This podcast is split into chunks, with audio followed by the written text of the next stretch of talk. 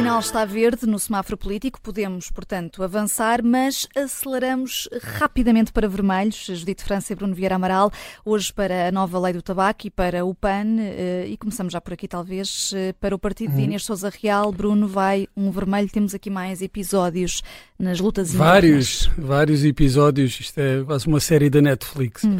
Bem, nós às vezes somos um bocadinho apressados a dizer que eh, as eleições nas regiões autónomas não têm uma leitura nacional e é verdade que não têm, mas só em certa medida.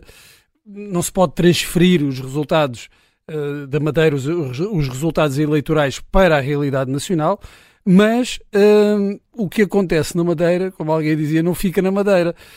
há ondas de choque que chegam ao continente um, há dinâmicas uh, regionais que depois também têm um impacto a nível nacional e isso viu-se hoje na discussão entre uh, PAN e PS. Também já se viu num certo esfriar das relações entre a Iniciativa Liberal e o PSD, que não são relações perfeitas, estão marcadas até por uma certa tensão, mas que este desfecho agora na Madeira vem com certeza agravar.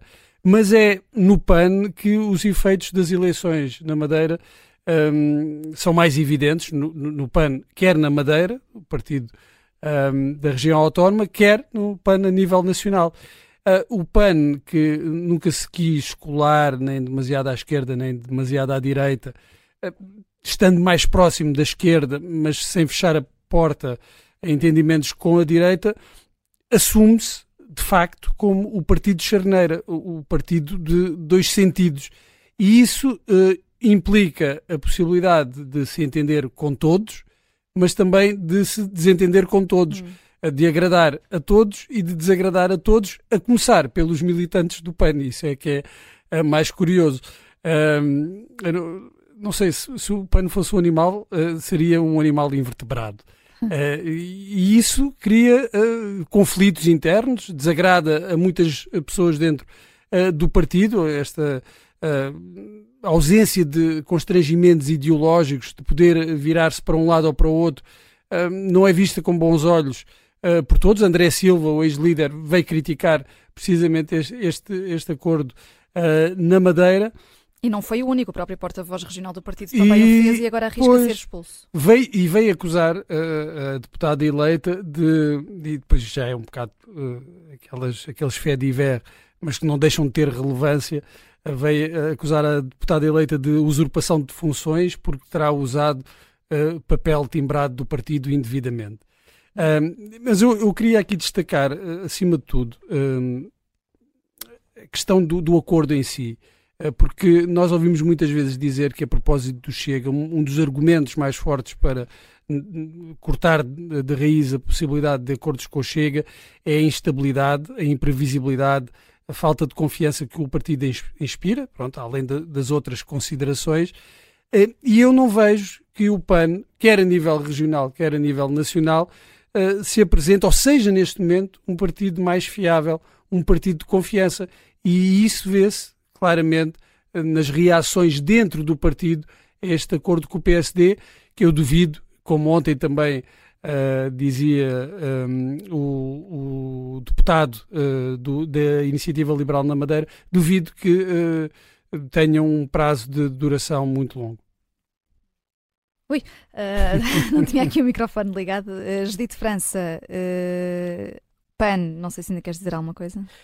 De facto, eu acho curioso como é que dentro do próprio partido, e mesmo sendo um partido pequeno, conseguem logo andar à torre e à massa uh, com, com, muita facilidade. Uh, aquilo que podia ser um momento de união e de superação do partido, olha, um partido que agora vai ter um papel muito importante num governo regional, quiçá isto é um crescimento do próprio partido. Que podia Não, ser alavancado até para as legislativas. Uhum. Podiam, como, podiam usar este chapéu, dizer agora são eles que travam o Chega, enfim, podiam usar estes slogans, podiam aproveitar isto melhor em vez, em vez disso, estão todos chateados com todos e, e, e uns, já vai haver uma comissão política para expulsar. Um, um, acho que isto de facto, os partidos uh, uh, são agremiações de pessoas e, portanto, hum. há aborrecimentos com facilidade. Quem se aborreceu também foi o antigo eurodeputado do PAN, Francisco Guerreiro, que saiu do partido e vamos contar com ele num direto ao assunto depois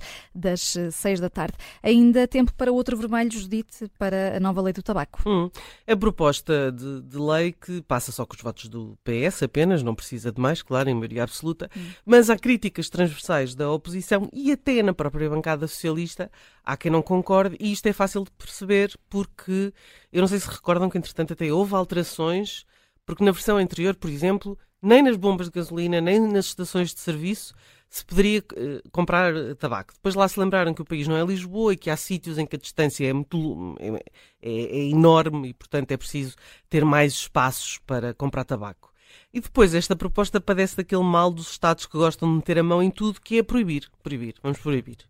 O objetivo é desincentivar o consumo, mas há algo a fazer-se desse lado? Não. E o que se sabe é que as consultas de cessação tabágica reduziram drasticamente, já para não falar nas iniciativas de sensibilização, que pelos vistos passaram de 100 mil para 15 mil.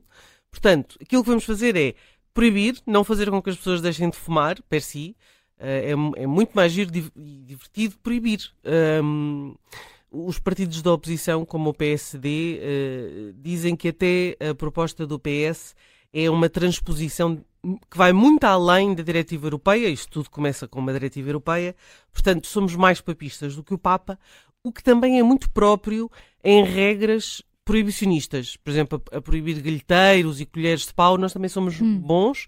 E agora, esta questão do fumar é outra, uh, enfim, é, é, é, outro dos totalitarismos que vem aí. Um, chega a proibir de fumar em locais ao ar livre. Portanto, já estamos na fase em que isto não faz sentido. Um, e também não é isso que fará reduzir o número de fumadores. Não há nada sobre comparticipação de medicamentos que ajudem a deixar de fumar, nem a aumentar as consultas no Serviço Nacional de Saúde, nem a garantir que as pessoas de facto tenham ajuda. Não. Vamos. Não há trabalho do lado da prevenção, também não há trabalho do lado da liberdade, porque de facto isto é coartar a liberdade do fumador e, eventualmente, coartar a liberdade daqueles que são verdadeiramente livres e que, não fumando, acham que os outros têm direito de fumar.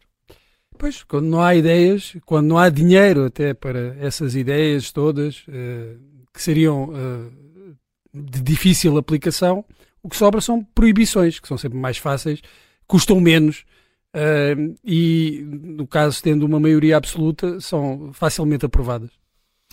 E é com proibições que terminamos. Combinam bem com o sinal vermelho aqui no semáforo político. Estamos de volta amanhã.